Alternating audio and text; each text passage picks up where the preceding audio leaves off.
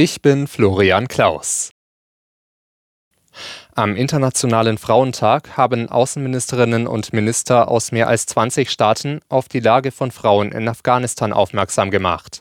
In einer gemeinsamen Stellungnahme fordern sie die Taliban auf, Frauen und Mädchen in ihren Menschenrechten und Grundfreiheiten nicht mehr einzuschränken.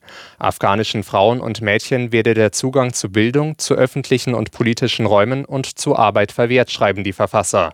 Unterzeichnet wurde die Stellungnahme auch von Deutschland. Bundeswirtschaftsminister Habeck hat den Betrieben zum Auftakt der Handwerksmesse in München Mut gemacht. Er sagte, die Branche werde mit ihrer Transformation zum Konjunkturmotor werden. Zu der alten Bequemlichkeit zurückzukehren, das könne sich Deutschland nicht leisten, so Habeck weiter. Wer die Kosten der Umstellung nicht stemmen könne, für den werde es Förderprogramme geben.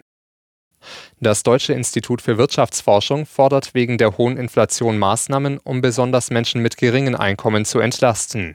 DIW-Präsident Fratscher schlägt im Handelsblatt einen höheren Mindestlohn sowie Steuersenkungen vor.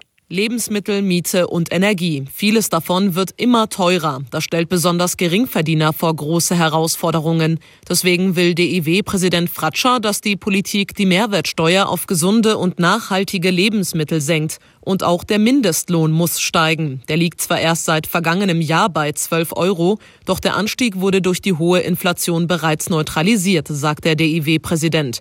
Die SPD hat sich in der Vergangenheit grundsätzlich offen für weitere Entlastungen gezeigt. Zoe Tassovali, Nachrichtenredaktion. Bei Protesten in Georgien ist die Polizei erneut mit Gewalt gegen Demonstranten vorgegangen. Die Demonstranten umringten nach Augenzeugenberichten das Parlament in Tiflis, einige versuchten dort einzudringen. Daraufhin setzte die Polizei Tränengas und Wasserwerfer ein.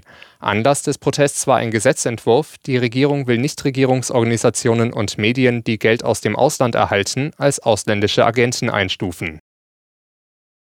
Der FC Bayern München steht im Viertelfinale der Fußball Champions League. Der deutsche Rekordmeister hat sich am Abend im Achtelfinalrückspiel gegen Paris Saint-Germain mit 2 zu 0 durchgesetzt. Im Hinspiel hatten die Bayern mit 1 zu 0 gewonnen. Die beiden Treffer zum Sieg erzielten Erik Maxim Choupo-Moting in der 61. Spielminute und der eingewechselte Serge Gnabry kurz vor dem Schlusspfiff.